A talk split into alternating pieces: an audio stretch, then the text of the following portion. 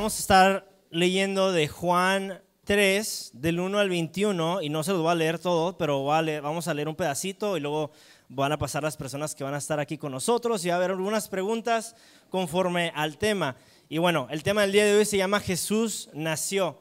Y las últimas semanas hemos estado hablando del tema de Navidad, qué es la Navidad, ah, cuál es la, verdadera importancia de la Navidad y por qué nos debería importar a nosotros como cristianos la Navidad.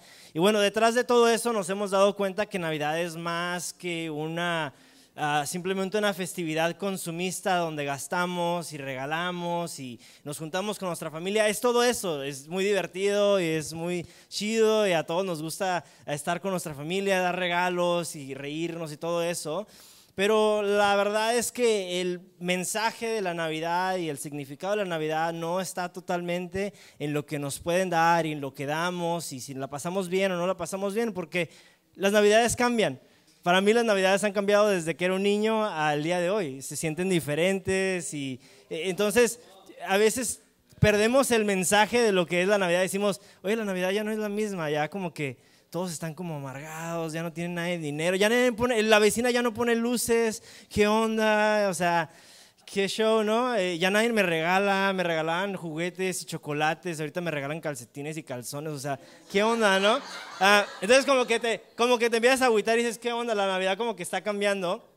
Pero en verdad hemos estado viendo de que la Navidad no se trata de eso. Y aunque obviamente históricamente no está comprobado que Jesús nació el 25 de diciembre, lo celebramos de esa manera porque es un recordatorio de que el Hijo de Dios vino al mundo y ese es muy, muy importante. El mensaje detrás de eso es muy importante y muy grande. Así es que, ah, bueno, para los que estuvieron aquí las últimas semanas pasadas, pues hablamos de eso más o menos y si pueden, si se quieren regresar a escuchar el mensaje, pues pueden hacer eso. Ah, pero para los que no, pues ahí está más o menos la idea. Si es que el día de hoy vamos a hablar de Jesús nació y vamos a hablar de esta idea de qué significa nacer de nuevo. ¿Está bien? ¿Están listos? ¿Sí? Perfecto. Bueno, sin más que nada, si pueden subir las personas que nos van a estar acompañando el día de hoy, si les pueden dar un fuerte aplauso también a esas personas. Bueno, aquí están nuestros los, ah, panelistas. Les dije que íbamos a estar leyendo de Juan 3. Ah, así es que nos pueden seguir y luego vamos a entrar. ¿Está bien? Si tienen sus Biblias, pueden irse a Juan 3. Si no, pues aquí lo, puedan, lo van a poner en la pantalla. Dice, había un hombre llamado Nicodemo, y esta es una interacción entre Nicodemo, que era un líder judío en ese tiempo, y Jesús. Y dice, había un hombre llamado Nicodemo, un líder religioso judío de los fariseos. Una noche fue a hablar con Jesús. Rabí le dijo, todos sabemos que Dios te ha enviado para enseñarnos. Las señales milagrosas que haces son la prueba de que Dios está contigo. Jesús le respondió, te digo la verdad, a menos que nazcas de nuevo, no puedes ver el reino de Dios.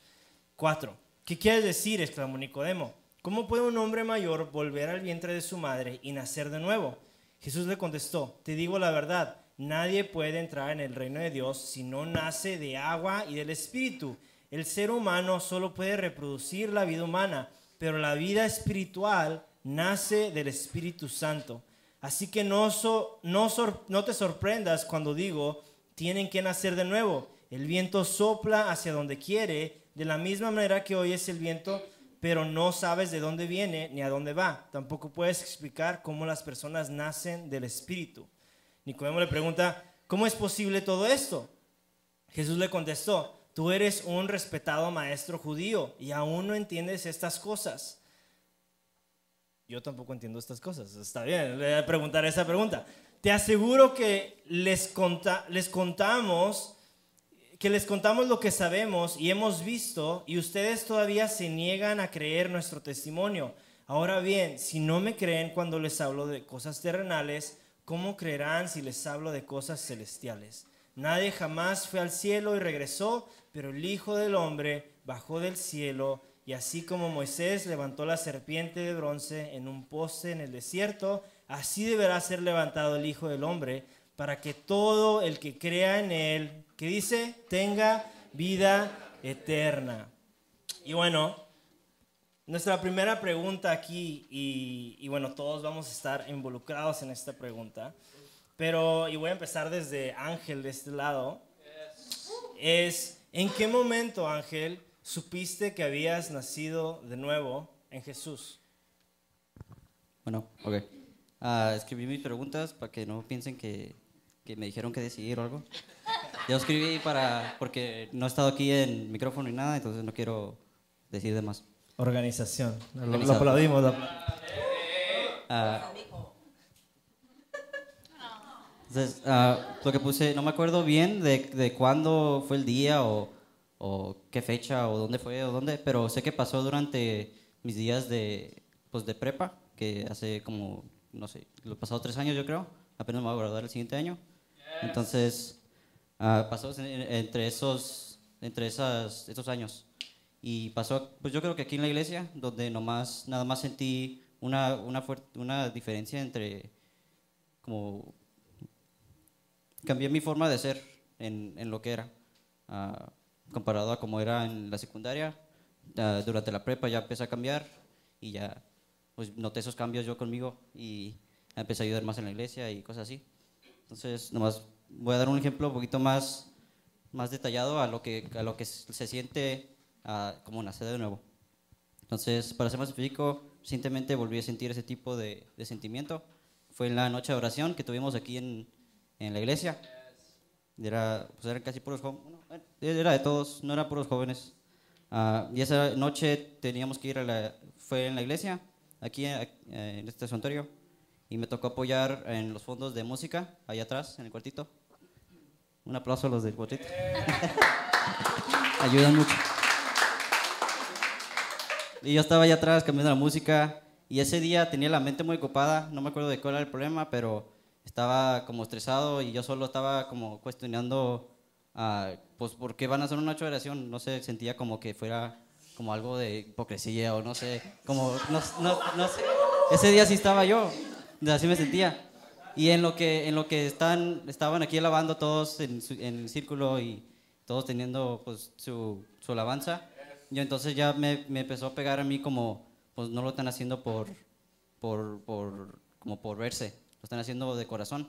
Entonces yo también en el cuartito me hinqué y me puse, pues, me puse a orar y me aventé una oración específica diciendo nombres y todo, era más de agradecimiento y cosas así, pero al final de la oración ah, me sentí pues esos sentimientos de, que sientes cuando naces de nuevo, que no se pueden describir muy bien porque creo que no hay palabra para eso.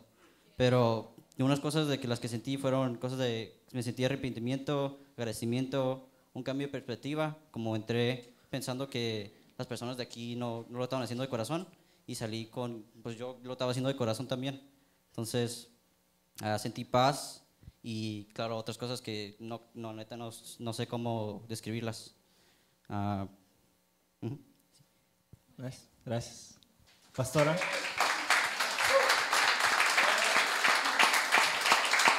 Pastora, ¿en qué momento supiste que naciste de nuevo?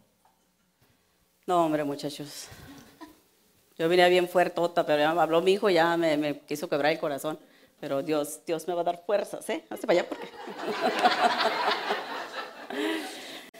La verdad, miren, es un, un privilegio, un privilegio, la verdad, el servir a Dios. Hace 27 años, a Jesús nació en mi corazón.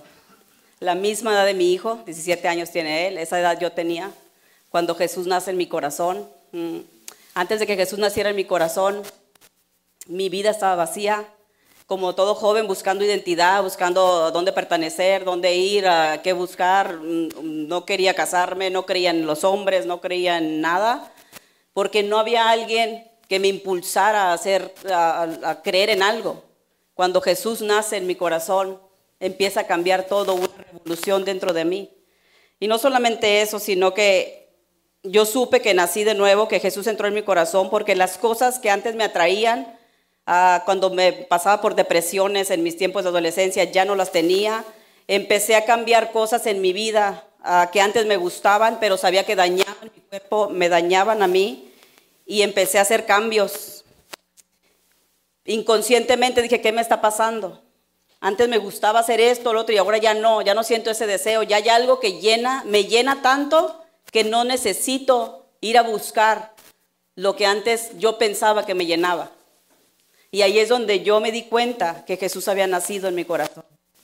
La última vez que yo ah, fui a, a un antro, como muchos saben, que les he contado mi testimonio una otra vez. El último antro que yo fui, yo estuve ahí sentada, pero ya Jesús había nacido en mi corazón y estaba haciendo algo en mi vida. Y claramente Dios me dijo, ¿qué estás haciendo aquí? Tú no perteneces aquí. Y empecé a mirar todo mi alrededor y lo que yo antes miraba bueno, lo que miraba suave, cámbiame de. Me di cuenta que ya no, que ya no me satisfacía, que, lo, lo que yo estaba experimentando en ese momento era algo que no me iba a hacer bien para mi vida. Y me di cuenta y empecé a mirar, se me abrieron como unos ojos espirituales, donde pe- empecé a mirar el bien y el mal. Y antes no miraba todo, para mí era normal, era pues, esto está bien suave, todo. Y empecé a experimentar algo que, que la verdad en mi corazón es como, wow. Y de ahí yo hice la decisión y dije, jamás me vuelvo a parar a una parte de esta si no voy a venir a predicar tu palabra y si no voy a venir a enseñarle a esta gente de ti.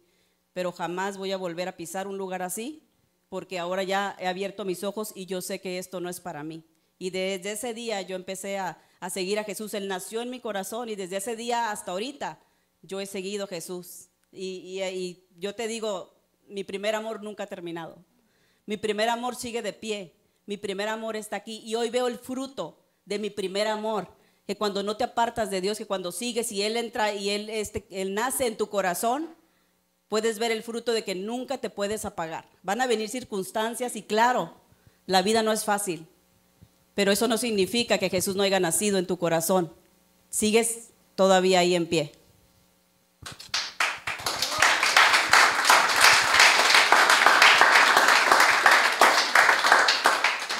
Sammy, misma pregunta.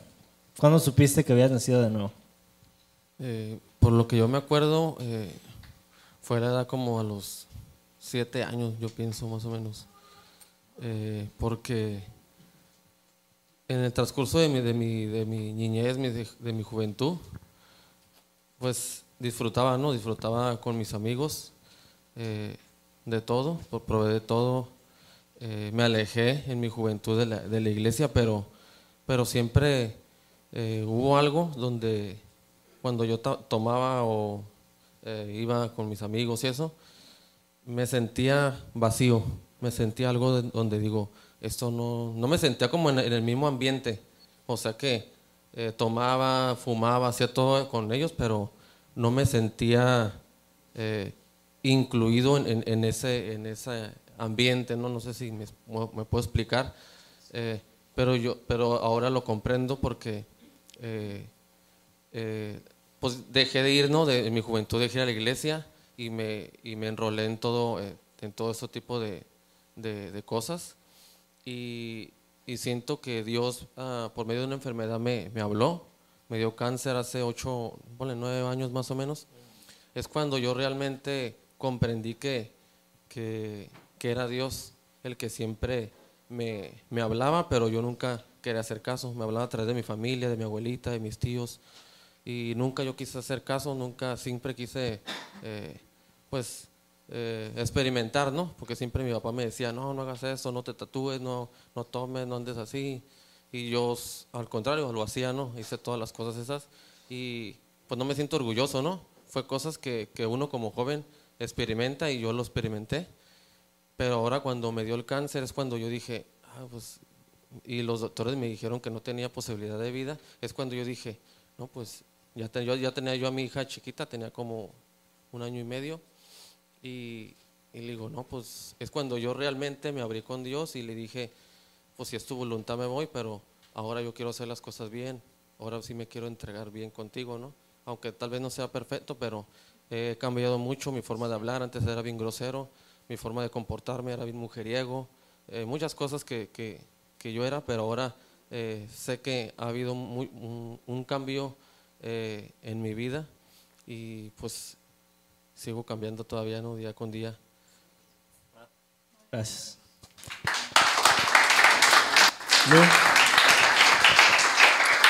Bueno, en mi experiencia, sé que hay muchas personas que saben el día exacto, el mes y la hora y todo. Yo no. Yo, gracias a Dios, conozco de Jesús desde muy pequeñita. Coco fue mi maestra en, cuando tenía 3, 4 años. Entonces, toda mi vida he estado dentro de una iglesia, pero yo creo que cuando yo nací de nuevo fue en la etapa donde me volví un adolescente y ya no, ya no era porque me llevaban a la iglesia, ya era porque yo quería ir. Cuando era chiquita era porque, bueno, tenía que ir con mis papás, ¿no? Pero ya después, si ellos iban o no iban, independientemente yo tomaba la decisión de yo quiero ir, yo quiero estar, quiero involucrarme y quiero servir.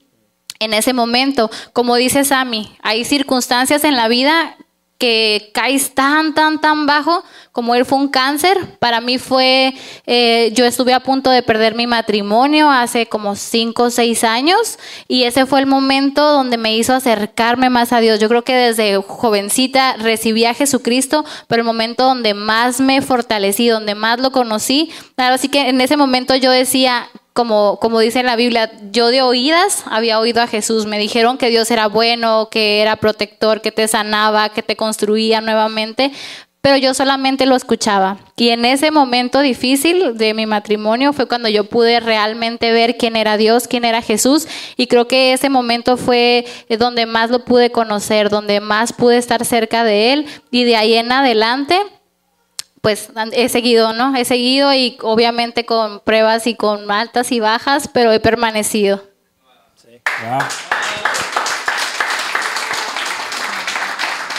Gracias, gracias por compartir. Y más que nada, pues obviamente ah, queríamos tener a diferentes personas con diferentes etapas en su fe y todo eso. Y bueno, tenemos a Ángel, que es más joven de todos aquí. Y entonces, o sea, alguien que, que, tal vez está en la prepa se puede identificar con la historia de Ángel, ¿no? Y con ese, eh, decir, ah, pues es que la pastora ya bailaba en los antros y todo ese rollo, nadie, nadie se puede identificar con eso. Pero hay gente de aquí que se puede identificar con eso. Igual con Lupe y Sami, así es que gracias, gracias por compartir.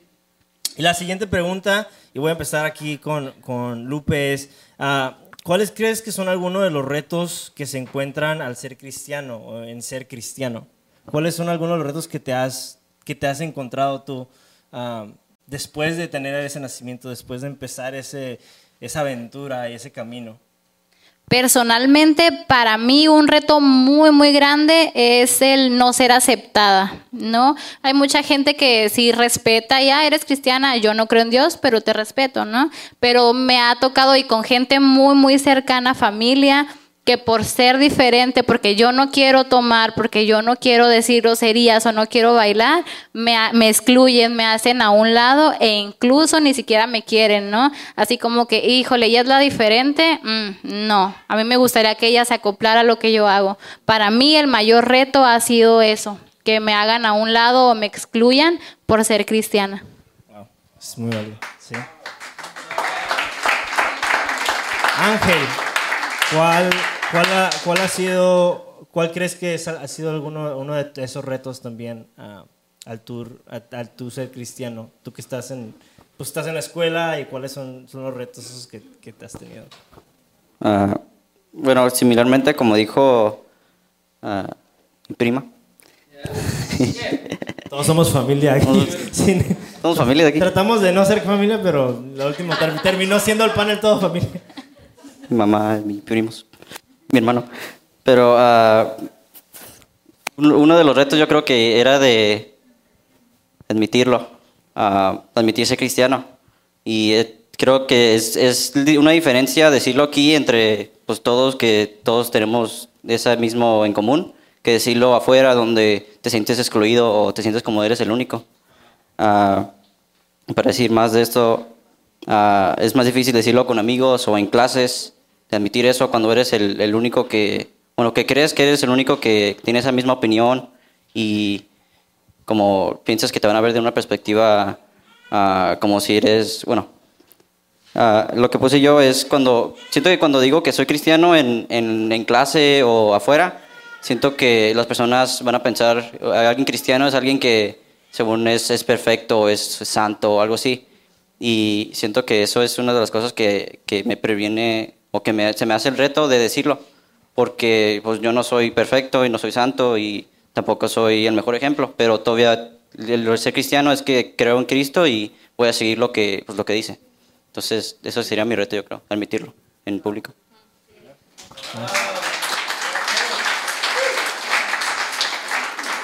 Y a ver, una pregunta diferente para, para pastora y Sami. Podemos empezar con, con la pastora. ¿Cuáles crees que son algunos de los retos de permanecer en la fe? O sea, tienes tu fe y cómo te mantienes en esa misma fe o cómo evoluciona esa fe o cómo te mantienes centrada.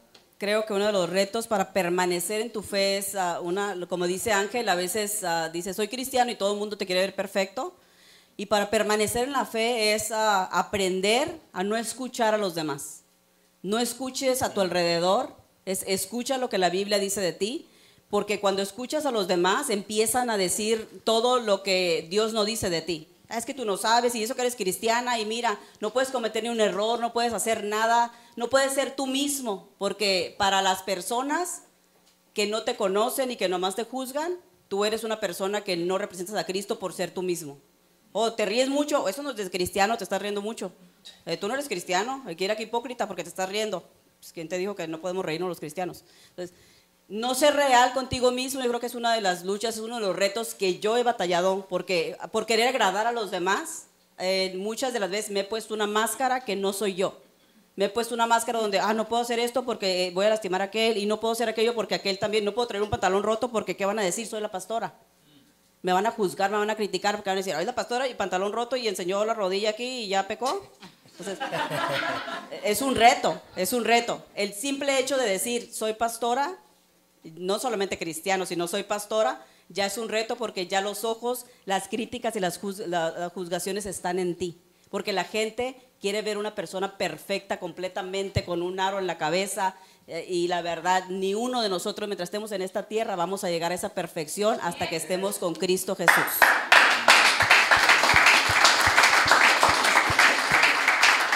Y he aprendido cómo llevar este reto y me ha mantenido en Cristo el que Jesús me ha mostrado a través de mi conversación con Él, a, través de mi caminar con Jesús, porque cuando Él nació en mi corazón empezamos a caminar juntos y a través de mi caminar con Él he aprendido de que Él es el que dirige mis pasos. Él me dice, estás bien, estás mal, mira, tú sigues siendo tú, yo te hice como tú eres, yo te di la personalidad que tú tienes, yo te hice tal cual eres. Tú no quieras imitar a fulana, a sutana, a mangana, porque ellas tienen su propia personalidad, pero tú tienes la que yo te di.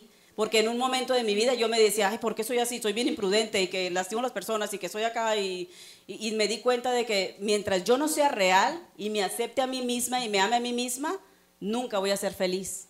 Porque siempre quiero representar a alguien más y quiero imitar a alguien más, pero no soy yo. Esa no es mi identidad.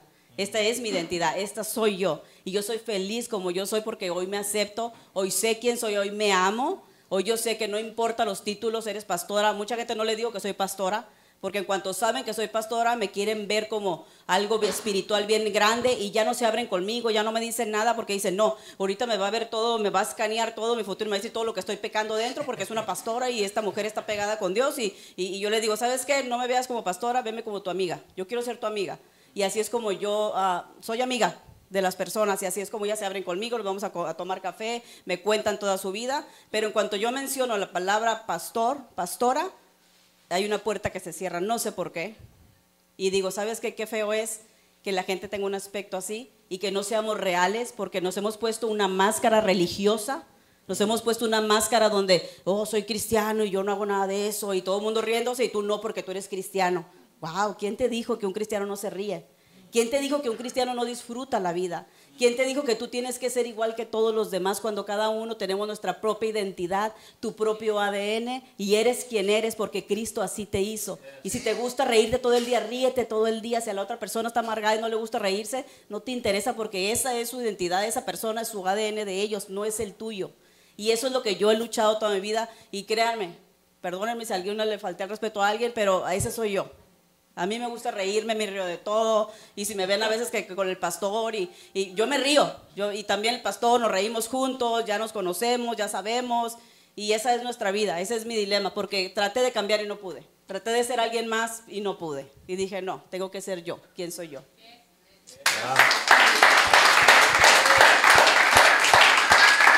Me hace muy, muy válido ese, el, el, la, el tema de la identidad, porque creo que es algo que todos batallamos yo personalmente también, y, y- y creo que cada vez más, si, cuando, hasta que no encontramos eso, no somos libres, o sea, estamos eh, batallando con estas áreas y todo eso, pero mientras más vas a encontrar tu identidad en Cristo, en Dios, eh, empiezas a ver libertad en tu vida, que está muy bueno.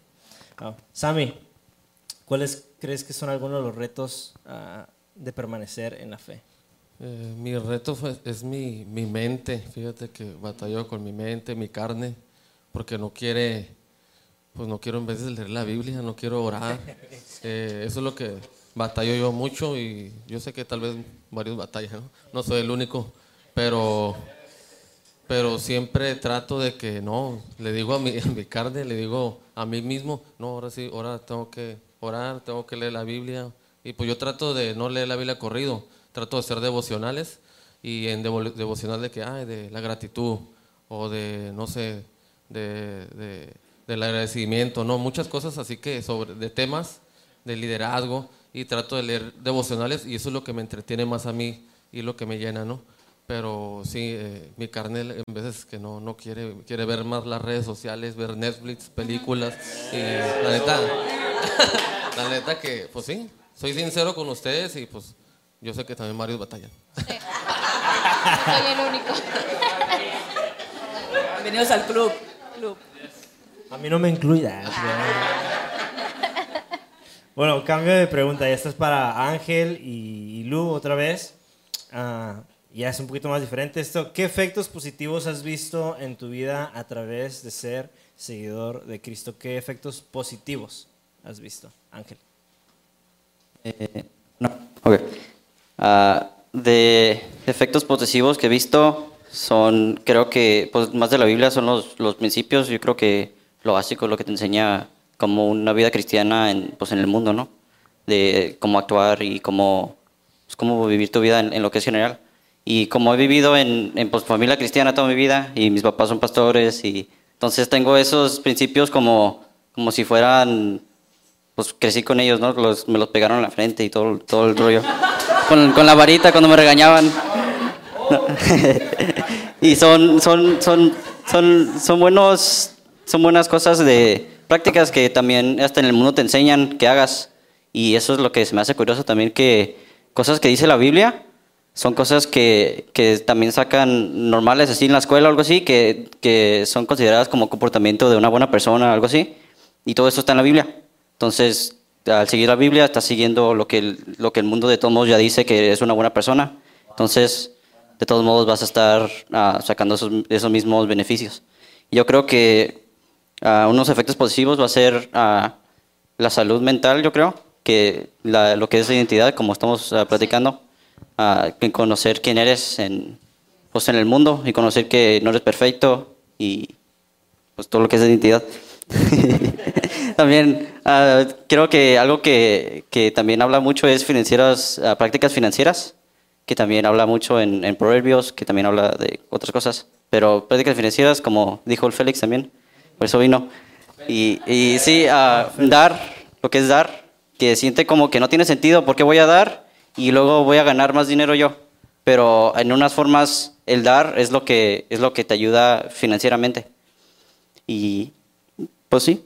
Bueno, un, un ejemplo más ah, de, de, de de esta práctica. En la escuela ah, ya teníamos que entregar nuestras aplicaciones para colegio en noviembre. Era el noviembre 31 era la fecha última y luego la extendieron como un día, pero yo las entregué una semana antes. Y ah, según llegan hasta, hasta marzo, que llegan la, la- que te dicen si te aceptaron o no, todo eso. Entonces, a la semana pasada me mandaron un correo de que me habían aceptado ah, temprano a uno de los colegios que apliqué. Y tengo amigos también que aplicaron a esos colegios y todavía no les mandan la, la, la tarjeta, pues el correo de que ya los aceptaron. Me lo mandaron temprano, que dice por, por mis grados o algo así, pero lo que importa es que me lo mandaron temprano. Y yo doy eso a, a, pues a mi práctica en la escuela, poner esos principios a, a práctica y ser diligente en, en mis grados y en, en mi comportamiento de, de como estudiante. Y siento que ah, eso es uno de los beneficios que me dio de, de seguir esos, esos consejos prácticos de, de la Biblia. en, en el mundo real.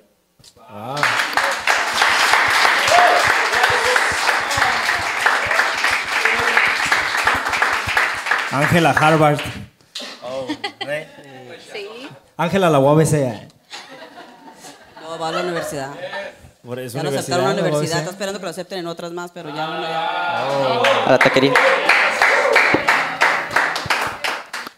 Lupita, ah, ¿cuáles crees que han sido los efectos positivos que has experimentado? Ah, Miren, pues primeramente, ustedes no están para saberlos, pero yo sí soy para contarles.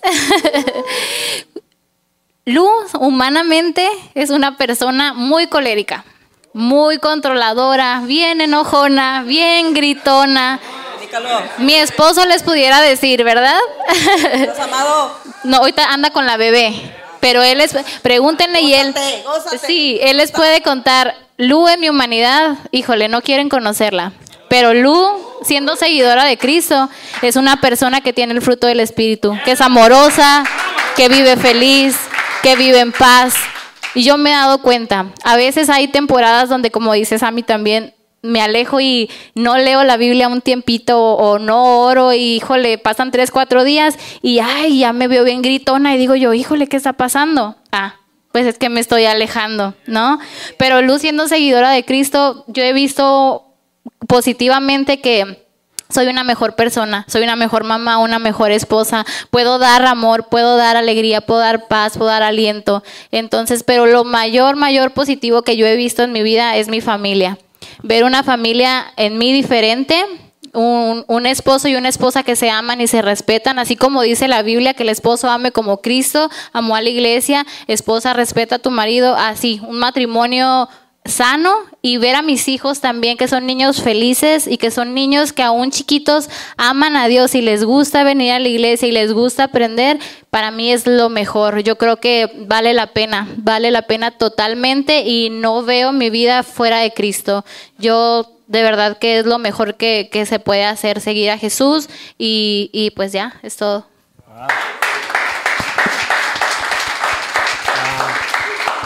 Pastora Sami, ¿quieren compartir alguno de sus, también, alguno de los efectos positivos que han visto ustedes en su vida personal?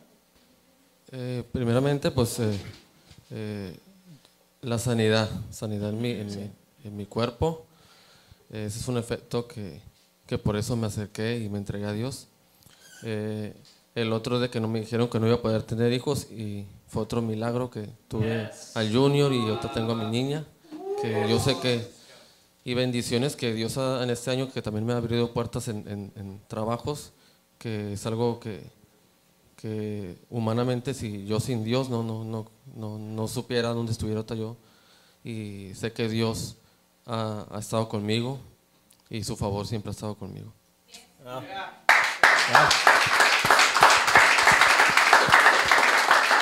Pastora, ¿quiere decir algo? ¿Qué les puedo decir yo de mi vida? ¿Qué les puedo contar de mi vida? Que Dios no ha hecho en mi vida. Los beneficios que yo he tenido son, la verdad, demasiados. El simple hecho de ver a mis hijos aquí, uno aquí sirviendo, el otro allá.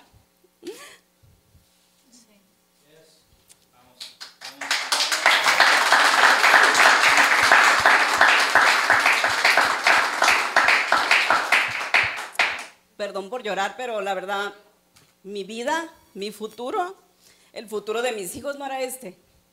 El futuro de mis hijos era ser unos drogaditos, unos delincuentes, quizás estuvieran en la cárcel muertos.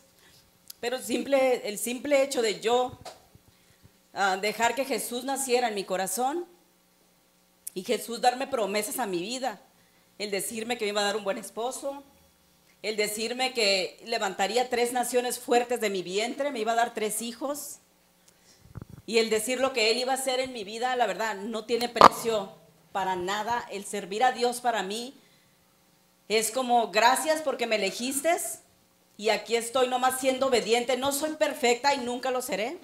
No soy la mejor quizás madre del mundo, la mejor, el mejor, la mejor esposa, pero como dice Lupita, mientras más me acerco a la luz, mientras más cerca estoy de Él y más camino con Él, más me parezco a Él. Y yo creo que, que para mi vida el servir a Cristo no es una religión, es un beneficio, es, es un diario vivir, es un respirar, es el saber de que, sabes que esta no era mi vida. Yo no me merecía esta vida. Yo me merecía, yo creo, yo estuviera ahorita divorciada. Yo no estuviera ni siquiera esposo. Mis hijos tuvieran a lo mejor padres diferentes o ni siquiera estuvieran aquí en vida. Pero sabes lo que Dios hizo conmigo cuando nació en mi corazón hace 27 años. Me dijo en Eclesiastes 12.1, dice, acuérdate de mí ahorita que estás joven, que tienes 17 años, acuérdate de mí porque cuando vengan los días donde ya seas vieja, ah, como esos días ya, ya no los quiero, pues acuérdate ahorita que estás joven, que tienes la fuerza, que tienes todo para servirme. Y yo decidí darle mi vida a Dios. Y sabes, el fruto y el beneficio de yo haber hecho esa decisión y dejar que Jesús naciera en mi corazón es mi familia, son mis hijos. Y no solamente mis hijos que yo tuve, sino que también mi familia y ustedes que hoy son mi familia, personas que yo no conocía, personas que yo, eh, que ustedes son, Dios los trajo y ahora son parte de mi familia. Es, sabes, Dios es bueno. Y no solamente eso, porque también, sabes, Dios me ha bendecido, económicamente, me ha bendecido con salud, me ha bendecido con sabiduría, me ha dado gracia. Mientras yo permanezca con Él, yo sé que las bendiciones me seguirán y me alcanzarán, porque en Cristo no hay maldición, en Cristo hay bendición. Y vale la pena seguirlo, vale la pena servirlo, vale la pena, claro que sí. A mí me puedes decir, ¿te irías de aquí, de, de, de Jesús? ¿Lo dejarías y dejarías todo? Yo te diría, por más que me fuera donde me fuera, yo nunca puedo dejar a mi Cristo porque Él vive dentro de mí, Él mora dentro de mí. Quizás cambiaría de ministerio, pero dejar a mi Jesús jamás, porque ahora yo le conocía. Antes a lo mejor lo escuchaba que me decían, me llevaban, me, me decían, hay un Cristo aquí, ah, sí, ya sé que, que sí existe un Dios y que está ahí, pero hoy yo camino con Él. Hoy tú no me puedes decir a mí que no existe un Dios. Hoy tú no me puedes decir a mí que un Dios no cambia. No me puedes decir a mí que Dios no bendice y que no bendice tus generaciones y tus hijos y tu familia. Tú no me puedes decir a mí que eso es una hipocresía, porque yo lo estoy viviendo. Y para mí mi Dios es real y en mi familia mi Dios es real. Wow. Gracias por compartir. Y bueno, muchos de ustedes también han visto esos efectos y han visto lo que Dios ha hecho y, y han experimentado el amor de Dios y todo eso. Y bueno, esas son solo algunas de las historias de las que podemos contar y nos, creo que nos podríamos pasar mucho tiempo hablando de, de los retos, pero también de las cosas positivas y aquello que Dios ha hecho en nuestra vida.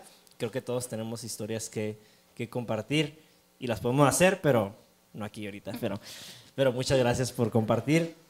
Y bueno, eh, eh, ahorita que estamos obviamente en el tema de Navidad y estamos hablando, pues el tema de se llama Jesús nació y estamos hablando no es necesariamente de que, de que Jesús nació, porque sabemos que Jesús nació, celebramos esto por alguna razón y como cristianos uh, usualmente no celebramos mucho a Santa Claus, pero celebramos el nacimiento de Jesús y, y, ahora pues escuchándolos, escuchando las historias que han compartido ustedes de cómo ustedes han nacido de nuevo y lo que Dios ha hecho en sus vidas y cómo Dios sigue, sigue haciendo y sigue trabajando y los beneficios de todo eso. Uh, ahora como, como alguien que, como seguidores de Cristo, como alguien que ha nacido de nuevo, uh, ¿cómo, ¿cómo, ha cambiado su perspectiva ya de Navidad? ¿Cuál, cuál, ¿Cómo ha cambiado su perspectiva en estas fechas? Uh, comparado a, antes o a, no sé, a pensamientos que pueden venir o ideas que pueden venir que podemos ver en, en nuestra sociedad o en el mundo secular o de esa manera, cómo ha cambiado ya como conocedores de Jesús y esto está abierto a, a, quien sea, a quien quiera entrarle. Me gustaría ser la primera en, en, compartir eso. Antes para mí la Navidad era de que estresada, afanada, tener que comprar regalos para todo el mundo, porque desde el más chiquito al más grande, pobre mi esposo, eh, somos de una familia muy grande, y de parte de su familia, de parte de la mía, pero una tradición en mi casa era de que le regalabas a todos, hasta al gato, al perro, si caminaban por ahí. Y la verdad era de que no, que, que cuánto, y ahorita vamos a este, y que no, que nos falta fulano y sultano, y que mi hermana tuvo como cuatro chamacos, y aquella tuvo como cinco, y aquella tuvo como seis, y que a todos le regalábamos, y, y era un estrés, un afán, porque teníamos que darles a todos, a fuerzas les teníamos que dar a todos. Y he aprendido de que digo, oye, pero si la Navidad no se trata de ellos, se trata de Jesús, el, el cumpleañero es Jesús. Eh, le estamos festejando el cumpleaños a Jesús, no a mí, no a mi esposo, no a mis hijos, no a mis parientes, es de Jesús. Y el mejor regalo que le puedo yo dar a Jesús es mi actitud, mi forma de ser. Y que si voy a regalar es porque quizás tengo el dinero para poder comprar. Y si no tengo, no me interesa porque la Navidad no se trata de los regalos, no se trata de, de, de, de eso, se trata de, de convivir con tu familia, de amarlos y de saber de que, sabes, tiene que haber una silla en tu mesa para Jesús. Una tradición que mi madre ha hecho por años es de que ella pone la mesa para que todos sus hijos fuéramos en Navidad con ella, pero había una mesa dorada, una silla dorada con un plato dorado y estaba todo listo ahí porque es, nadie se sentaba ahí y nadie podía tocar ahí porque olvídense, mi mamá los cuartizaba, porque esa era la silla de Jesús, era el plato de Jesús y nadie podía tocar el plato ni la silla de Jesús porque era su cumpleaños de él y era su fiesta y estábamos festejándole a él. Una vez uno de mis sobrinos trató de, estaba sentado ahí y estábamos todos platicando y voltea a mi mamá y lo ve y dice, ¿qué estás haciendo? Quítate de ahí. Y ya, ¿qué, ¿qué pasó, abuelita? ¿Qué pasó? Estás sentado en la silla de Jesús. Le digo, mamá, estás sentado en las piernas de Jesús. Deje lo que se siente en las piernas de Jesús.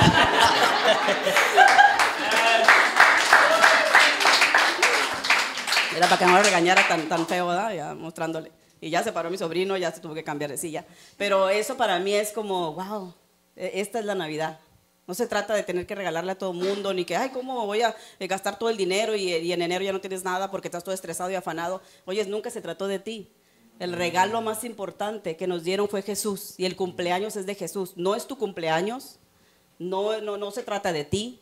Dale gracias a Dios que Él está compartiendo sus regalos contigo, pero la Navidad no se trata de ti, ni de los estreses, ni de los afanes todo lo demás es extra. Se trata qué le voy a dar a Jesús en su cumpleaños, qué regalo le voy a dar a Jesús.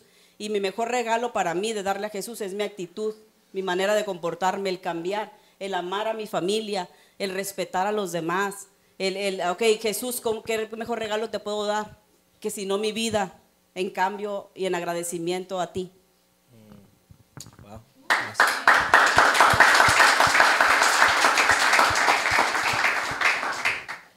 Esa silla.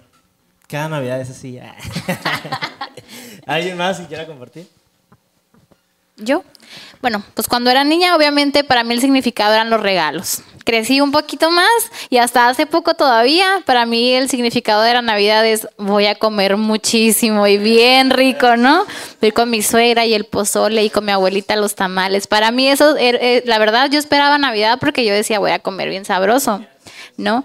Y hay una tradición muy bonita que hacemos en la familia, en la casa de mi abuelita, que me encanta. Ahí obviamente hacemos juegos, nos divertimos, comemos, pero siempre, siempre, siempre al final, cuando ya es medianoche, nos reunimos, cantamos, adoramos, le cantamos las mañanitas a Jesús y lo celebramos, ¿no? Porque se trata de Él. Y en ocasiones he visto, tengo también familia que no es cristiana y cuando voy hacia allá, es totalmente diferente, ¿no? Esa más, ay, va a haber el baile al ratito y va a, haber, va a haber cerveza y va a haber de todo. Entonces, la verdad, nunca se acuerdan de Jesús, ¿no? Es, es una reunión familiar, vamos a divertirnos, vamos a bailar, vamos a comer y eso es. Y a mí me encanta poder venir de este lado con mi familia que es seguidora de Jesús y poder realmente mm, hacer lo que, lo que, lo que se debe, que es celebrar a Jesucristo. Hace poquito, hace unos días, le puse a mi niño una caricatura que habla del nacimiento de Jesús. Y se la puse y la estábamos viendo, yo terminé llorando. Porque sí, o sea, en mi mente era como que sí, nació Jesús y todo, toda la vida me lo han enseñado, pero estarlo viendo fue como que se desbloqueó algo en mi mente y en mi corazón y dije, wow, o sea, realmente qué hermoso y qué importante este, esta celebración. Ahora en esta Navidad lo voy a celebrar, como dice la pastora, con más agradecimiento, con la mejor actitud, mostrando a mis hijos el real significado, ¿no? Y, eso es. Me acuerdo, me acuerdo somos, porque somos familia, obviamente, ¿no? Y me acuerdo que no lo, hacíamos seguido, pero cuando recién empezó a eso, que usualmente pues vamos de un lado vamos como de, la familia de mi mamá, del lado de mi mamá, siempre vamos ahí primero y se acaba temprano y luego nos vamos con mi abuela Lupe y, y, siempre terminamos Navidad ahí. Entonces amanecemos ahí como a la una, dos de la mañana y me acuerdo que no lo hacíamos, no, que yo recuerde no lo hacíamos hasta hace unos años que empezamos a cambiar la dinámica y hacíamos los juegos y todo eso y a las 12 de la mañana Ah, pues la mayoría de los, de los que están en la familia cantan o tocan y o sea, hacen algo, ¿no? no yo, yo no, pero todos los demás sí. Entonces, siempre, pues siempre había músico, entonces la sacaban las guitarras y nos poníamos a adorar a las 12 de la mañana y era totalmente, ¿sabes qué? En vez de cohetes y todo el mundo aventando balazos allá afuera y todo el rollo, nosotros sacábamos las guitarras y nos poníamos alrededor del nacimiento del niño Dios, que estaba así como tamaño, ese tamaño jumbo niño Dios. Y, y, nos poníamos a, y nos poníamos a cantar y a adorar. Y yo me quedaba así como que al principio como que, ¿qué onda? No? Como que, ay, como que demasiado como religioso, cristiano, no sé, ¿no? No, no, no, lo entendía, obviamente, ¿no? Y, y mientras más, bueno, ahorita que ya he crecido un poquito más y me pongo a reflexionar, y eran buenos momentos, o sea, todos nos, nos sentábamos alrededor y empezamos a cantar y pero era simplemente como un parar todos como familia y decir, eh, vamos a darle gracias al que en verdad se merece gracias, ¿no? Y vamos a tomar un tiempo de reflexión al que en verdad se lo merece y al que nos ha sacado y nos ha salvado porque pues muchos de aquí conocen la historia de nuestra familia y muchos no la conocen, pero no, no viene de un, no venimos de una familia y, y de generaciones de familia donde digamos que es lo más bonito y lo más placentero, sino que ha habido mucha destrucción y, y, pobreza y tristeza dentro de, de todo eso y, ver cómo Dios nos sacó de todo eso es como, wow, o sea, gracias Dios por esto. Y, creo que hace a la Navidad algo más significativo, más que estar juntos todos ahí en ese momento, darnos un regalo, pero el adorar juntos a, a, a Jesús, creo que eso tiene mucho, mucho poder. Y bueno, es la última pregunta, igual está abierto a, todos y con esto ya cerramos. Y dice, ¿qué le dirías a, alguien que quizás nunca ha tenido una buena experiencia con la Navidad o quizás le ha perdido el significado? Y como compartí hace rato, uh, muchos de nosotros nos gusta y disfrutamos la Navidad. O sea, para mí es, es, mi, es mi festividad favorita de todo el año y para mí porque pues eh, siempre he tenido a mi familia alrededor, pero yo sé que hay gente que, que ha pasado navidades donde no va a tener a su familia esta Navidad o que nunca ha tenido una Navidad con su familia o, tal vez se la han pasado solos o para ellos la verdad es como que eh, para mí nunca tiene un significado, nunca, nunca le he encontrado esperanza ni alegría a estas temporadas del año, ¿no? Y, y, bueno, la pregunta es, ah, sabiendo todo esto y escuchando todo lo que acabamos de escuchar, uh, ¿Cómo, ¿Cómo motivarías a alguien o cómo, qué, qué, mensaje de esperanza hay para alguien que dice, sabes que yo no, no creo en este mensaje de la Navidad o sabes que yo no le encuentro alegría o esperanza o uh, significado? Para mí Navidad es como que ah, ya pasó diciembre y vámonos a lo que sigue, no, no, no me importa mucho. ¿Qué mensaje de esperanza hay para, para esas personas y para las personas que se sienten de esa manera? Tal vez este año o se han pasado, se han sentido así por años. Yo les diría que nunca vas a experimentar la verdadera satisfacción en tu vida hasta que no dejes que Jesús nazca en tu corazón. Si Jesús no nace en ti, no vas a poder, cada Navidad va a ser diferente, cada Navidad va a estar llena de depresión, cada Navidad va a tener su, su significado negativo para tu vida, porque cuando no es el dinero, son los regalos, se peleó la familia, no se hablan, están separados porque hay contiendas familiares pero el verdadero, si no dejas que Jesús nazca en tu corazón, no vas a saber lo que es verdaderamente la felicidad y el gozo que trae la Navidad. Si puedes estar tú solo, sin tu familia, completamente solo, pero cuando Jesús nace en tu corazón y Él vive en ti, no estás solo, porque sabes que Él está ahí. A lo mejor no lo puedes ver, pero se puede sentir.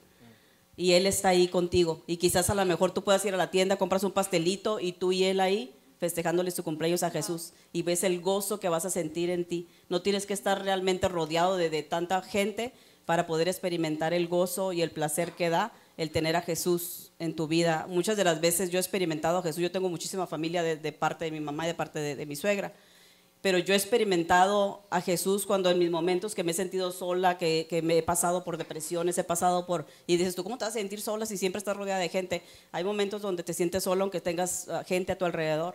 Pero cuando me meto a mi closet y me escondo en mi closet, me escondo en mi cuarto y estoy yo sola, ahí es, yo no, me doy cuenta de que, oye, nunca he estado sola. Jesús siempre ha estado conmigo. Y puedo sentir su presencia, lo puedo sentir a Él, puedo estar con Él, puedo llorar con Él, le puedo contar todas mis cosas, le puedo decir, estoy pasando por este momento. Y Él me empieza a decir qué es lo que estoy pasando y por qué estoy pasando por esto. Y qué es lo que viene y qué es lo que haga.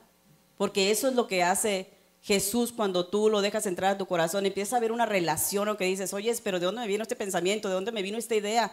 ¿Por qué no me siento sola como me sentía sola? ¿Por qué de repente hace ratito, como dice Lupita, estaba nombre gritando y ahorita ya me siento como que, oye, no tienes por qué gritar, puedes hablar.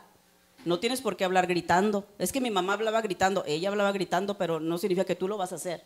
Y Jesús empieza a tratar contigo y empieza a cambiarte de adentro hacia afuera.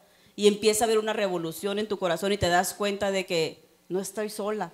Algo dentro de mí nació y eso que nació dentro de mí no me permite entrar en depresión, no me permite estar en soledad, porque en cuanto mi cuerpo quiere experimentar eso, rápidamente Él viene y me rescata y me vuelve a sacar y me dice, no, tú eres esto, eres una princesa, tú eres esto, lo otro, aquello, me empieza a hablar de, las bendiciones de la Biblia, empieza a traer escrituras a mi mente que yo deposité para leer la Biblia y empiezan a salir esas escrituras. Y empiezo a darme cuenta de que nunca he estado sola, aún si no tuviera mis hijos, a mi familia y, y perdiera todo, me doy cuenta que jamás estuve sola.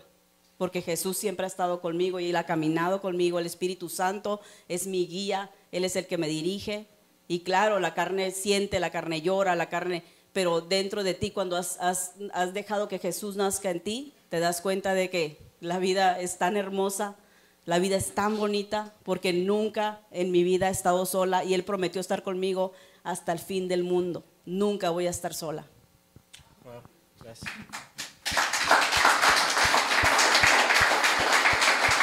¿Alguien más? ¿Algún ¿Alguien más? Sammy ya se durmió. se durmió. ¿Algo que le dirías a alguien que eh, se siente sin esperanza en esta Navidad?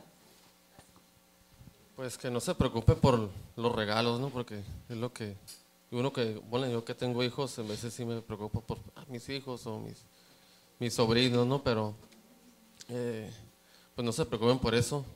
Eh, el chiste es de que que ahorita yo, yo sé que el, el, significado de la Navidad es, es Dios, Dios con nosotros, y, y eso vale más que todo, ¿no?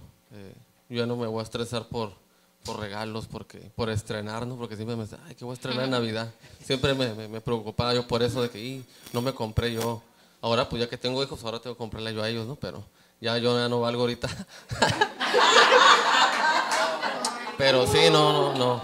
Pues no se estresen y y como dice la pastora, ¿no? De que acuérdense que, que, que el significado es, es la Navidad, es, es, Jesús, el nacimiento de Jesús.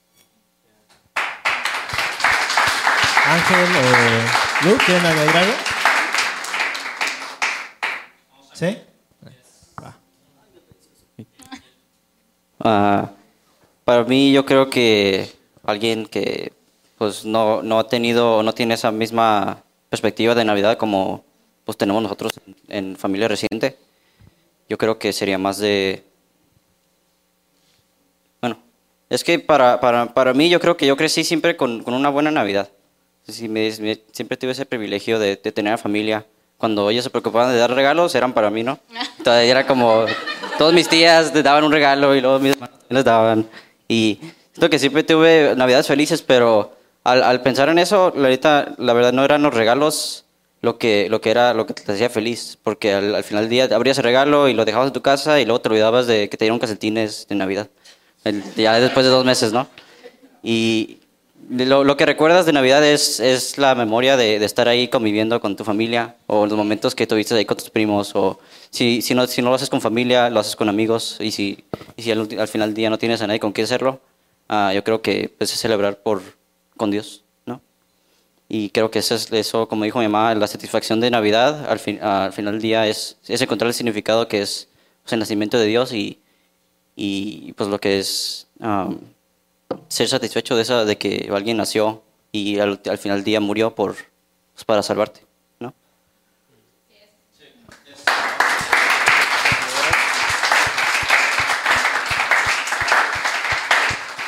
Yo creo que muchas de las personas que no le encuentran significado a la Navidad o que no les gusta celebrarlo es por alguna razón específica de que quizá cuando eran pequeños no había economía en la casa y nunca lo celebraron o quizá porque tuvieron una familia disfuncional y mm, o estaban con el papá o con la mamá o quizá porque falleció un familiar y se acabó el sentido de la Navidad, ¿no? Porque ya no va a estar la familia completa. Pero reflexionando en la pregunta, me llegó a la mente el versículo donde Jesús dice que en el mundo íbamos a tener aflicción, pero que confiemos porque Él ya venció el mundo. Entonces, para mí, obviamente, lo que le diría es, acércate a Jesús, cree en Jesús, porque Él es el significado de la Navidad, pero también confía. Confía que Él está en control de tu vida, que Él es bueno y que Él te va a traer buenas cosas a ti. Que quizá ahorita no tienes con quién festejar familia, pero créeme, Dios acomoda todo. Él va a poner a alguien. Hace tiempo vinieron personas de, de otros estados, unos amigos de Chihuahua. En ese momento no eran nuestros amigos, estábamos en otra iglesia y mi esposo y yo estábamos como encargados de los foráneos. Eran ellos de Chihuahua, venían otros de Zacatecas, otros de San Diego y ninguno tenía familia aquí en Tijuana. Y Dios puso en nuestro corazón el que sabes que esta Navidad no la pases con tu familia. Abre tu casa y a todos los foráneos invítalos, ¿no? Entonces yo creo que de esa forma Dios también te puede poner a alguien a ti. No, no seas así como que pesimista de que, híjole, es que estoy solo, no voy a pasarla con nadie. No, simplemente cree en Jesús, confía que Él está en control de tu vida y que lo va a acomodar. También, si perdiste algún familiar y esta, esta Navidad parece agridulce, no te puedo entender completamente porque no estoy en ese lugar, pero sí te quiero decir algo. Siembra actos de fe, siembra actos de fe y te quiero leer un versículo que está en Salmo 126, 4, 5 y 6, que dice así. Él restaura nuestro bienestar, como los arroyos renuevan el desierto. Lo que siembras con lágrimas cosecharás con gritos de alegría. Lloran al ir sembrando sus semillas, pero regresan cantando cuando traen las cosechas. Siembra, en ese momento que tú te sientes desanimado, que no tienes ganas de celebrar, siembra actos de fe, como te digo, siembran las personas, está presente, las personas que están aquí sirviendo de todo corazón y que en esta Navidad sienten esa falta, créeme, Dios va a restaurar esas lágrimas, las va a convertir en alegría y todo va a estar bien.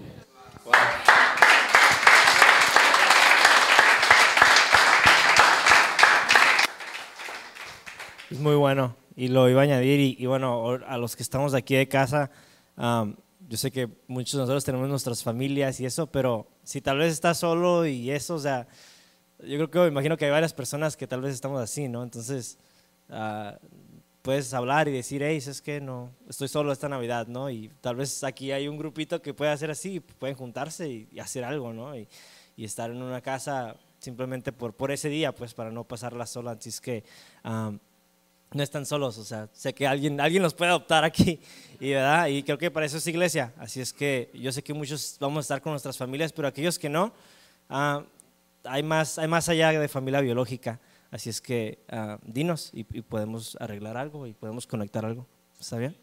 Ah, muchas gracias a todos los panelistas, si nos puede dar un fuerte aplauso y gracias por acompañarnos.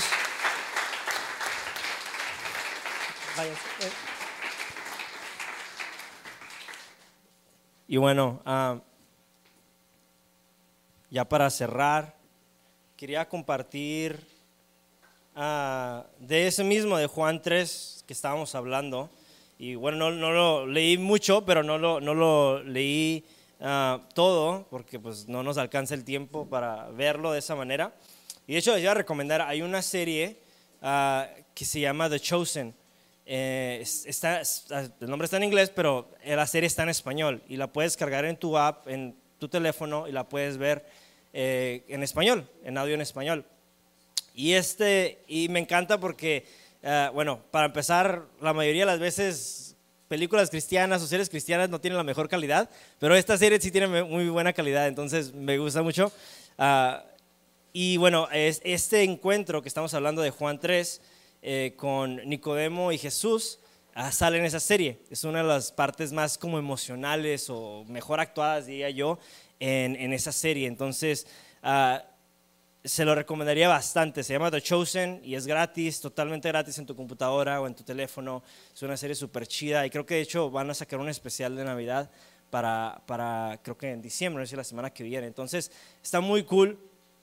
Pero quería compartirles eso y es una escritura que Ah, ya todos sabemos, y Félix la había mencionado hace ratito, que es Juan 3, a 16 y 17. Dice, pues Dios amó tanto al mundo que dio a su único Hijo para que todo el que crea en Él no se pierda, sino que tenga vida eterna. Dios no envió a su Hijo al mundo para condenar al mundo, sino para salvarlo por medio de Él. Y bueno, creo que es algo que estamos tratando de hacer eco eh, en estos mensajes que estamos hablando, ¿no? De eso se trata la Navidad, se trata de Jesús. Y, se trata de eso, el significado de eso, de que Jesús vino al mundo. Es un, es un milagro de que eh, un niño, el Hijo de Dios, haya nacido de, de, la manera más imposible y, y aún así lo hizo por ti y por mí. Ese es el significado. No lo hizo para ganar algo, no lo hizo para que, wow, qué, qué cool, qué loco, vamos a crear otra religión o algo así, ¿no? Pero el significado de eso es, donde comienza la historia de Jesús y donde comienza nuestra historia también, porque cuando éramos esclavos, como estábamos cantando, ahora somos libres y, ahí fue donde comenzó esa aventura. Y, y como compartimos aquí eh, muchas veces, ah, ese es el significado de la Navidad. Y el significado más allá de la Navidad es el significado de nosotros. Es, es lo más grande y lo más... ah, donde nos podemos acercar a Jesús. Esa es la invitación, ese es el regalo. Gracias por escucharnos. Si te gustó el mensaje o sabes de alguien que debería escucharlo, compártelo. También te invitamos a que nos sigas en nuestras diferentes redes sociales que te estaremos compartiendo en la caja de descripción y así puedas acompañarnos en nuestros siguientes eventos. De nuevo, gracias por apartar un tiempo para escuchar lo que Dios tiene para ti. Ten una bendecida semana.